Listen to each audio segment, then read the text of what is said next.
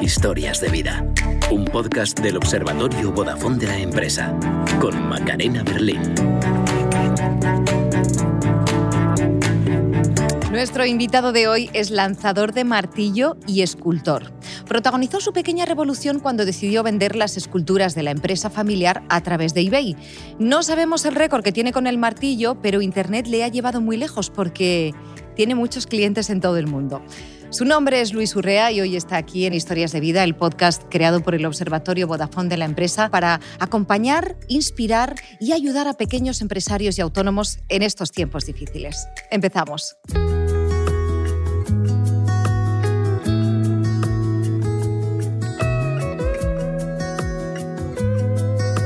Hola Luis. Hola Macarena. ¿Qué tal? ¿Cómo estás? Todo bien, aquí a charlar un rato contigo. Oye, ¿tienes récord? ¿En qué categoría compites? Porque sigues compitiendo. Sí, ahora compito en la categoría máster que va de cinco años en cinco años y bueno, el caso es mantenerse en forma. Que mantenerse en forma, lanzar el martillo lo más lejos posible. Cualquier cosa que me den lo lanzo. Como los negocios, igual. Exacto. que se lo digan a tu familia.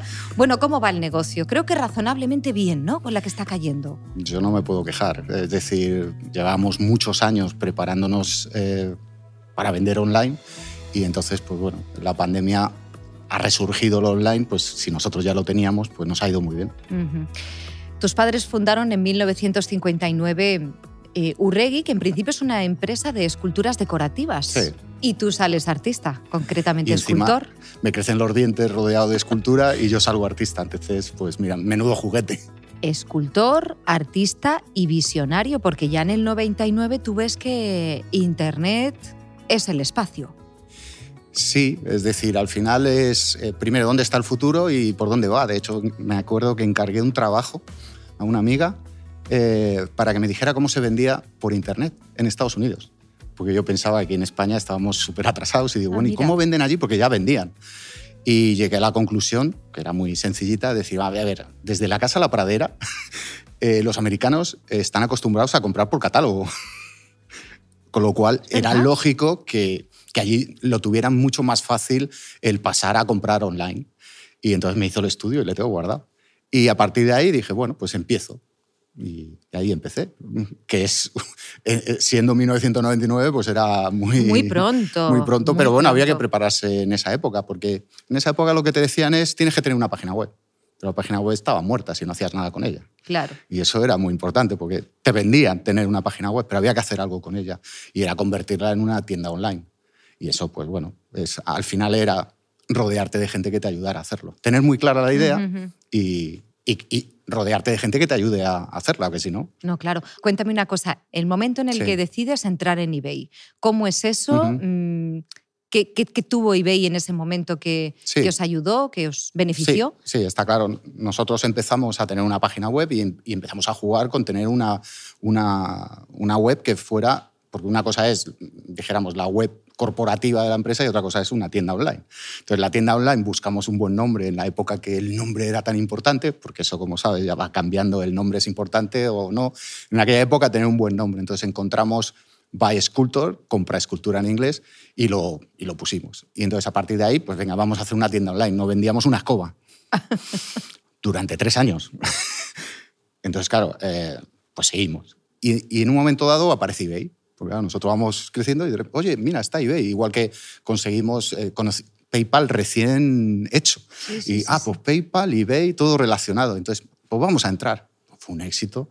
Fue entrar. Claro, nosotros eh, teníamos almacén, teníamos todo bien preparado. De hecho, pues la empresa antiguamente pues vendía el corte inglés o vendía tanto. Entonces, eso eh, no era el problema. Y entonces yo me di cuenta, digo, bueno, pues vamos a empezar. Y entonces pusimos tiendas de eBay en, muchos países, no solo en España, sino que teníamos como 10 países, tiendas en eBay. Qué y fue un éxito, fue un éxito porque era novedad dentro de eBay vender arte, porque vendían otras cosas más económicas o, tal. Eso nos puso en una lanzadera, en una imagen, nos dio mucha imagen, nos dio mucho nombre, porque el nombre era By Sculptor. Y como nuestra tienda online, aparte de, de eBay, estaba también funcionando, empezó a funcionar sola sin eBay porque el nombre te vale como, como refuerzo. ¿Habíais te vale sembrado ahí? Sí, sí. Y entonces, claro, todos esos clientes, ellos habían comprado Sculptor, aunque fuera a través de eBay. Y entonces eso nos relanzó. A partir de ahí, que eBay pues, hay un declive y ahora pues se mantiene eBay, pero tiene otro tipo de target y tal. Sí. Y sin embargo, pues nosotros hemos crecido mucho como galería de arte online by Sculptor sola, pero en los últimos años, dijéramos, es, los nuevos eBays son las marketplaces. O sea, ahora estáis Supermer- en la marketplace. Son supermercados del arte, Ajá. marketplace, que se pueden dedicar una cosa a otra, y las hay de arte. Y entonces, bueno, pues hemos encontrado una americana, hemos encontrado otra europea, nos han invitado, porque eso es por invitación, pero claro, lo teníamos todo preparado. es decir, me refiero que, que están, están enfocadas a una galería de arte real, no virtual, para darles visibilidad eh, online. Claro. Pero es que nosotros ya la teníamos, entonces nos lo han puesto, que es una autopista para nosotros. Pues ahora el mundo eBay es las marketplaces de tu sector, Ujú, en ujú. este caso es arte, pero hay otros, otras marketplaces de otros sectores y yo invito a todo el mundo que las, que las vea y que es, si vas a tener una tienda online, métete en eso. Si tú tienes tu galería de arte dentro de un... eh, Espacio global. Un espacio global, Pues tienes clientes de todo el mundo. Oye, Luis, pero estaba pensando una cosa. Para invertir en arte mm, hay que tener panojilla, panojilla, como dice una amiga mía. depende. ¿Depende?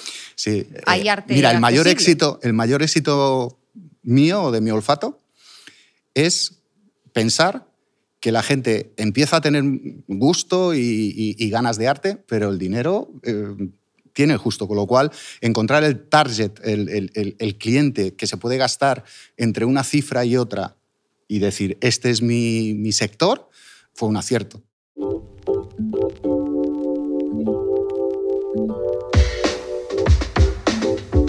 Pues tu historia es la historia de una adaptación, de una transformación muy valiente. ¿eh? Seguro que muchos autónomos y pequeños empresarios se han visto también obligados a cambiar, sobre todo a raíz de esta crisis del coronavirus. De transformación y de creencias nos va a hablar hoy uno de los motivadores que tenemos en Historias de Vida, Alex Rovira. Te lo voy a poner a ver cómo te suena. Los que somos autónomos o pequeños empresarios sabemos que tan importante como nuestras capacidades son nuestras creencias. Nuestras capacidades son nuestra experiencia, lo que hemos aprendido a hacer, lo que sabemos hacer, cada cual en su oficio. El fontanero tendrá el suyo, el carpintero tendrá el suyo, el fisioterapeuta tendrá el suyo, el arquitecto tendrá el suyo. Nuestra experiencia nos lleva a desarrollar aptitudes y capacidades, pero quizás más importante que eso son nuestras creencias, porque si las aptitudes y capacidades están en el ámbito de la acción operativa, de la experiencia en acción, las creencias están en el ámbito de la emoción y del pensamiento. Y muchas veces no vivimos a la altura de nuestras capacidades, sino a la altura de nuestras creencias, porque el hecho de ser autónomos o pequeños empresarios no condiciona el hecho de que podamos aprender a liderar mejor, a negociar mejor, a ser más creativos. En ese sentido, creo que debemos permitirnos, en un entorno de gran dificultad y de enorme desafío como el que estamos viviendo, aceptando que la realidad es lo que es, no dejarnos condicionar por sistemas de creencias que inhiban cualquier proceso de, innovación, cualquier proceso de ensayo y error, cualquier proceso de incorporación de una nueva habilidad, de un nuevo aprendizaje, porque ahora es un momento fundamental de incorporar el cambio en nosotros. El cambio normalmente viene de afuera hacia adentro. Puede ser una invitación agradable o desagradable, como una situación de recesión como la que estamos viviendo o de congelamiento económico. Pero la transformación es la elección de ese cambio. Y sea cual sea nuestra función como autónomos o como pequeños empresarios, nuestras creencias pueden utilizarse como una palanca para la transformación en lugar de como una ancla para el inmovilismo, la resistencia o incluso el miedo lógico y natural que surge en contextos como el que estamos viviendo y que vienen propiciados por la incertidumbre. Nosotros no podemos cambiar lo que pasa afuera, pero sí que podemos cambiar nuestra respuesta nuestra actitud, nuestra disposición y sobre todo la voluntad de aprender, de ensayar, de extraer conclusiones de todo proceso de riesgo que, quisi que, quisiéramos tomar y que pudiéramos tomar porque esa es nuestra propia naturaleza, por el hecho de ser autónomos o pequeños empresarios. El riesgo. No sé tu capacidad de riesgo, pero por lo que nos has contado creo que tienes bastante.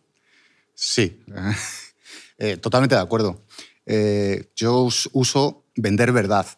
Es decir, cuando te, verdad. cuando te apasiona algo, Eh, lo que no tienes que ocultar es la verdad, porque al final, pues en mi caso, pues soy escultor, vendo escultura y lo que intento transmitir a alguien que quiere comprar esa escultura es cómo la pensé, cómo la diseñé, cómo la, se hizo en la fundición. Eh, y eso eh, es fundamental, o sea, es, que es fundamental. Es decir, la gente quiere eso.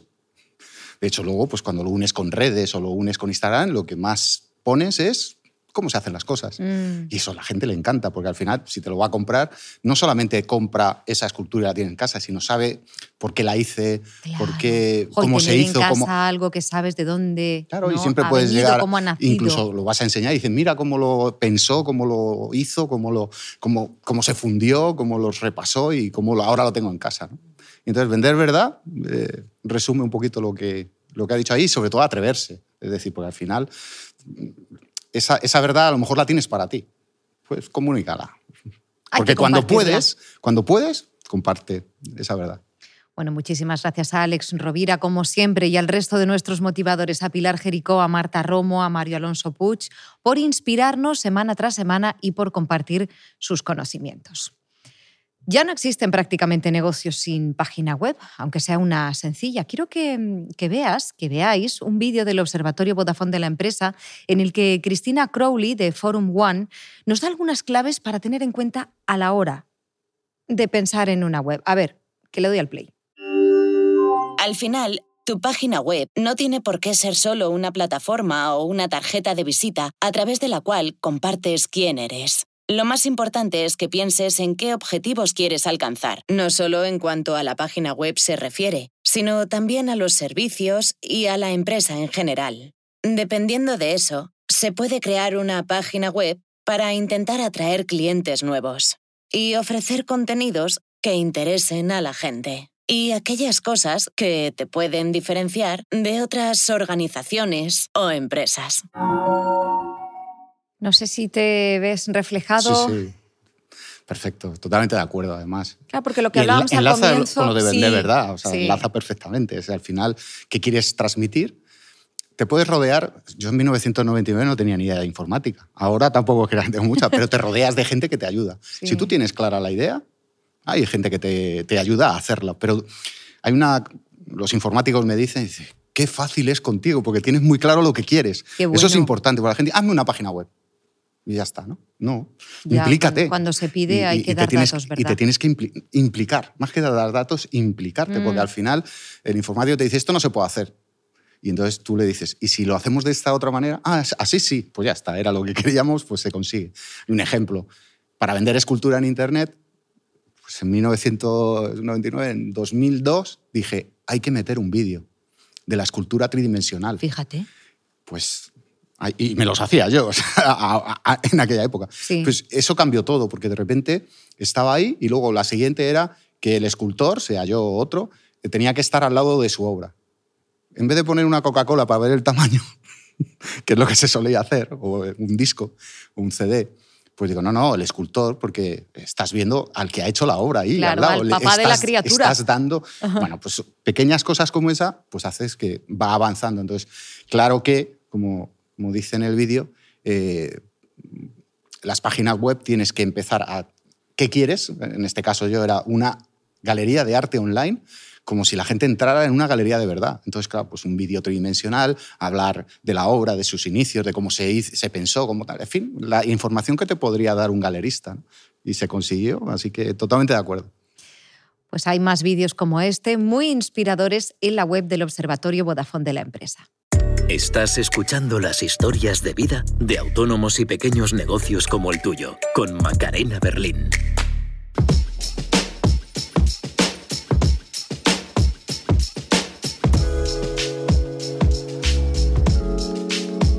Me pregunto, Luis, si habéis notado la crisis del coronavirus o el arte no entiende de crisis.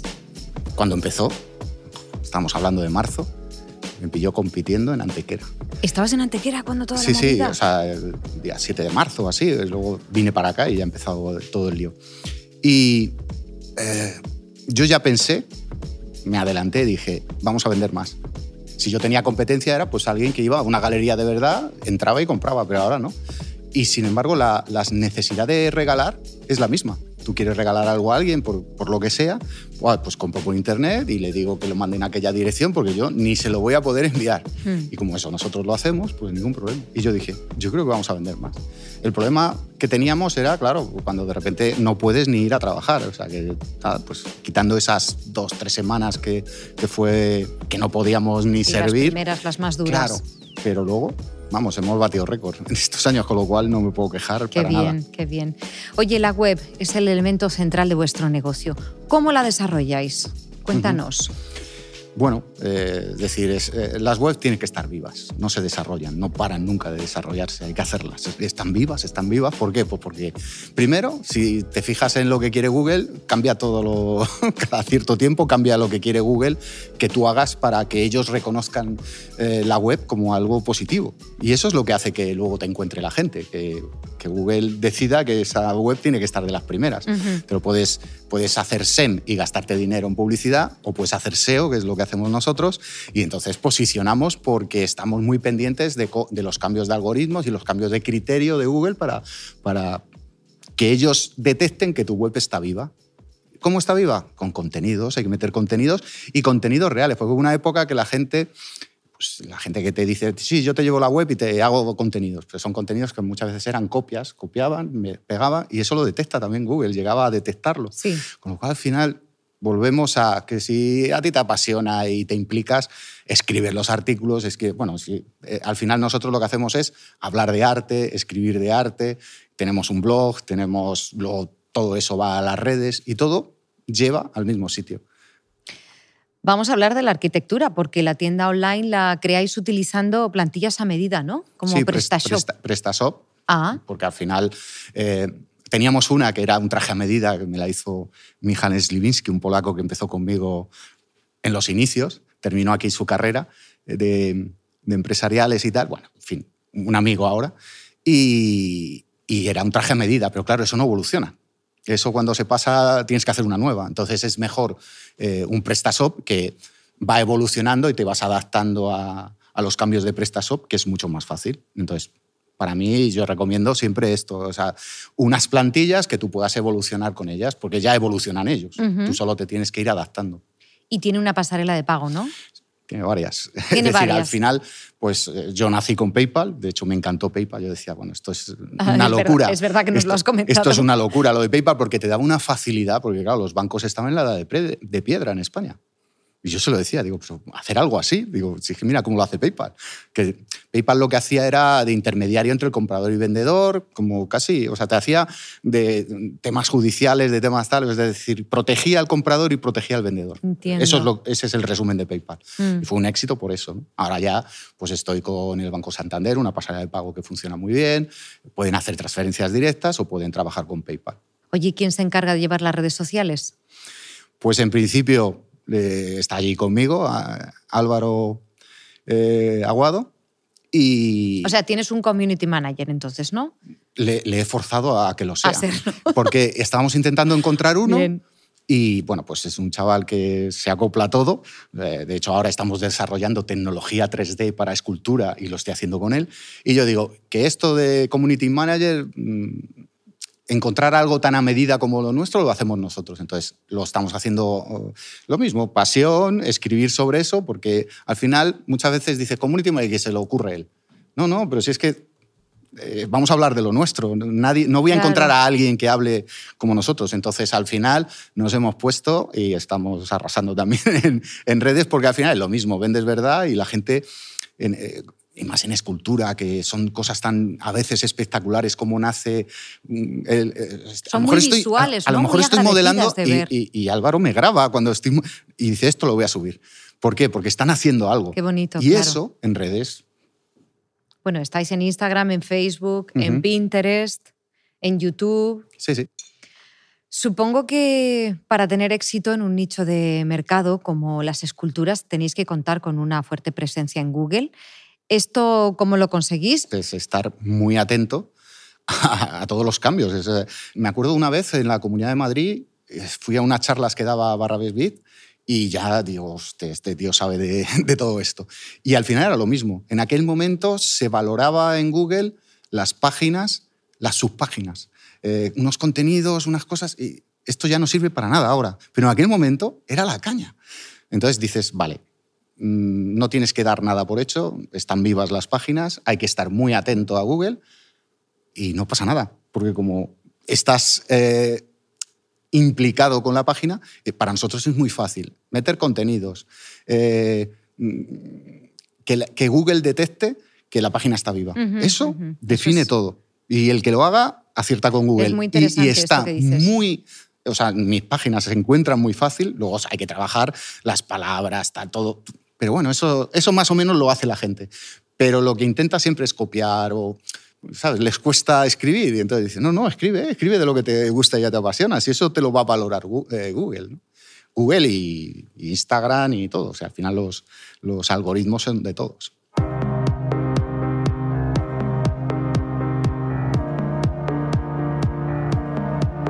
Nos lo has contado, Luis, cuando tú empiezas a vender por eBay no tienes formación en el, en comercio online, así que tienes que ponerte al día. Querer aprender es una actitud que puede marcar la diferencia entre un negocio y otro. Nos lo cuenta nuestra motivadora Pilar Jerico. Si quieres desarrollar una actitud que te ayude a encontrar nuevas ideas, a salir de momentos difíciles, esta es la actitud de estar constantemente aprendiendo, la actitud del aprendiz. Ya cuando somos adultos todos pensamos que, bueno, que somos como somos, que no podemos cambiar. Y esto, en el fondo, no nos ayuda ni a nuestros negocios ni a nosotros mismos. Por eso, me gusta mucho un concepto que es la clasificación de dos formas de ver la vida. Una es la mentalidad fija y otra es la mentalidad de crecimiento. La mentalidad fija es la que dice yo soy como soy y yo no cambio. Mi negocio es el que es y no hay manera de cambiarlo. Esa es la actitud fija y esta es la que nos hace ver el error de una manera que nos duele mucho. En cambio, junto con ella tenemos la actitud del aprendizaje. Yo puedo estar constantemente aprendiendo. Esta es la mentalidad de crecimiento. Yo a lo mejor no lo sé hacer ahora, pero lo puedo saber en un futuro. Esta es la mentalidad que nos ayuda como pequeños empresarios, como autónomos, como profesionales. Esta es la actitud porque somos lo que somos, pero también podemos convertirnos en algo más. Importantísimo, ante situaciones como la que vivimos, de una crisis, que todos, muchas cosas están cayendo, para poder reinventarnos, para poder buscar nuevas ideas, nuevos negocios, nuevos proyectos, hay que desarrollar la mentalidad del crecimiento. ¿Y esta cómo lo vamos a hacer? Con un pequeño truco. Y el truco es pensar en el poder del todavía. Yo no lo sé hacer todavía. Mis clientes a lo mejor no están entrando como me gustaría en mi tienda. Yo no lo sé hacer todavía. Yo no sé cómo conseguir nuevos proyectos. No lo sé hacer todavía. Y esto lo que nos abre es una posibilidad futura magnífica. Así que cuando te enfrentes a un desafío importante y no sepas cómo hacerlo, digo, no es que yo no sé porque yo soy como soy, no utilices esos términos que te van a hacer daño y no sirven para nada. Utiliza el término de yo no lo sé hacer todavía. Esta es la clave y este es el potencial que tenemos y esta es la habilidad que nos ayuda a abordar los éxitos, con éxito todos los posibles cambios a los que nos enfrentemos. Muchas gracias, Pilar Jerico. A mí me ha convencido ¿eh? el poder del todavía. De todas maneras, tú eres un claro ejemplo de la actitud del aprendizaje. Sí, que se lo digan a Darwin. O te adaptas, con lo cual normalmente se corre el riesgo del conformismo. Es decir, toda la vida lo he hecho así y ¿por qué voy a cambiar? Pues mira, la que está cayendo. O sea, es decir, las cosas que valían hace un año no valen ahora. Entonces, pues podías tener un buen oficio, podías tener una buena empresa, pero como no te adaptes... Hemos hablado de tus redes sociales, de cómo las gestionas. Es importante tener claro en qué redes sociales estar y en cuáles no. De esto hemos hablado con varios pequeños empresarios en uno de los vídeos que tenemos en el Observatorio Vodafone de la empresa, con la responsable de un showroom de moda con el dueño de un taller mecánico y una ferretería. Yo creo que Facebook es para un determinado tipo de gente. Yo creo que ahora ya se ha limitado a un público más mayor y ahora, pues por supuesto, es la era de las influencers en Instagram y es donde más movimiento hay con diferencia. Vamos mucho más despacito en Instagram porque creemos que se, dedica, se necesita muchísimo más tiempo el lenguaje hemos intentado siempre que sea lo más coloquial posible. Por la cercanía que tenemos con nuestro cliente, eh, sí que sabemos qué es lo que nos demandan, qué es lo que puede ser relevante para ellos. Entonces, resulta siempre más sencillo cuando tienes un público que está muy encima de ti. Pues porque aunque haya lo que, o sea, un, un, muro, o sea, que uno parezca que ahí no es lo mismo que tener una persona delante, ¿no? O cara a cara, pero mm, yo creo que la, naturalidad, la positividad, la filosofía que quieres transmitir, yo creo que es muy importante y, hay que ser uno mismo. Yo siempre digo que hay que ser uno mismo. Es fundamental. Aprendemos a tener eh, un mayor acercamiento a, la demanda del cliente a través de las redes sociales. Yo sigo a muchos de ellos, ellos me siguen a mí, sé dónde viajan, cómo viajan, eh, qué les interesa y qué no. Entonces, eh, las redes nos han ayudado mucho a eso, también a acercarnos nosotros, no solo que se acerquen a nosotros. Eh, yo estoy más por la calidad que por la cantidad. Ah. Cantidad es como si pongo un vídeo mm, de un accidente de tráfico, pues vas a tener mucha... Eh, lo van a compartir mucha gente, por el morbo, por lo que sea. Y puedes poner cosas que sabes que va a tener éxito. Y también puedes contratar a influencer y va a tener mucho éxito. Pero eso es calidad. Huir del sensacionalismo, huir de lo que vende no, y, sobre poner más verdad. Mira, hay un caso, eh, lo único que hicimos de SEM, de pagar eh, a una empresa americana, que decían, no, no, nosotros te movemos, te vamos a dar muchas visitas, te vamos a dar tal. claro, subimos mucho. visitas decenas de miles. Hasta que mi informático polaco descubrió que era una empresa de Israel que se dedicaba a hacer visitas eh, ah.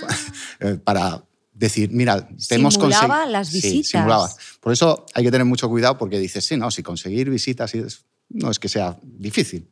La calidad de lo que pones y la calidad de las visitas que tienes es muy importante.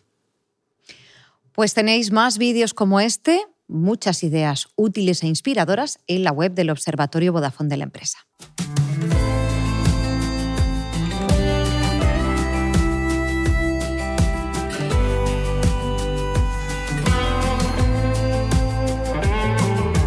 Luis, ¿cuál es la mayor sorpresa que te has llevado por parte de un cliente? Mm, bueno, eh, tenía una escultura que se llamaba, es una colección que se llama Colección Esencias. Son esculturas que están rotas, que le faltan trozos, como si hubiera encontrado los trozos eh, antiguos y los hubiera montado como un puzzle. Qué bonito. Y le faltan trozos a la escultura. Y se llama esencias, porque al final cuando tú ves la escultura tu cerebro rellena los espacios. Y bueno, pues, ha tenido mucho éxito y está muy bien. Y bueno, pues, eh, pues esta pues medía unos 30 centímetros o 35. Y me escribe un cirujano plástico de Nueva York. Y me dice que quiere esa figura eh, de dos metros para su consulta. Y, digo, vale, pues nada, se puede hacer, o sea, ningún problema. Se hace la figura grande, está. Y pues le digo, pues cuesta tanto hacértela, o sea, no hay ningún problema, tardaré tres meses, pero te lo hago. Ah, vale, vale, sí, sí. Y luego pensé, claro, cirujano plástico y se llama la escultura Esencia de Juventud. Yo no lo había pensado para un cirujano plástico, pero mira, eh, mira qué target de, venta la esencia. De hecho, tengo un torso de mujer, también esencia femenina y tal. Y, va todo, bueno, pues eh, como cosa original de hecho, tengo la foto de cómo le quedó la escultura. ¿Cómo le quedó en la consulta? En Nueva York y ah, nada. Qué chulo. Y, estupendo. Oye, ¿cuál es el mejor consejo que te han dado? Bueno, eh, al final es un poco, lo, volvemos a Darwin, es reinventarse. Al final, si, si te metes en un rodamiento y haces siempre lo mismo, pues no va a cambiar nada. ¿Cómo te ves de aquí a 10 años? Tengo como un sueño que es, porque muchas veces la gente quiere verlo, quiere tocarlo, y entonces, claro, online no se puede ver ni tocar. De hecho, si pasan por Madrid, vienen a verme, o sea, y les enseño lo que va a salir, lo que les encanta venir a verme. Pero claro, no es lo mismo si vives en Nueva York o vives en tal.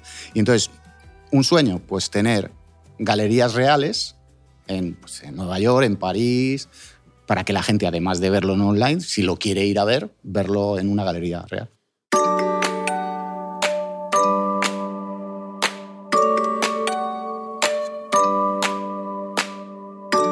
La de Luis Urrea es la historia de un pequeño empresario que supo cambiar el rumbo de la empresa familiar de artesanía y encontró en Internet el escaparate perfecto para sus piezas de arte. Muchísimas gracias, Luis. A ti. Suerte, eh, suerte con el lanzamiento de Martillo también. Vamos bien, ¿no? Sí. En tu categoría. Hay que entrenar y mantenerse. Entre los mejores de tu categoría. Sí. ¿Sí? ¿Qué puesto? ¿Qué puesto? No, en España, pues el primero, pero en, Hombre, eh, a nivel mundial ando ahí eh, cerca del podio. Pero bueno, Maravilloso. Hay que entrenar y mantenerse. Pues es. mucha salud. Muchas gracias. Pequeños empresarios, autónomos y autónomas. Ya sabéis que hay más episodios de este podcast y un montón de vídeos con historias inspiradoras, con ideas útiles, con consejos para ayudaros en estos tiempos difíciles. Todo en la web del Observatorio Vodafone de la empresa. observatoriovodafone.com. Hasta la próxima. El Observatorio Vodafone de la empresa. Ayudamos a los autónomos y a las pequeñas empresas en sus retos digitales.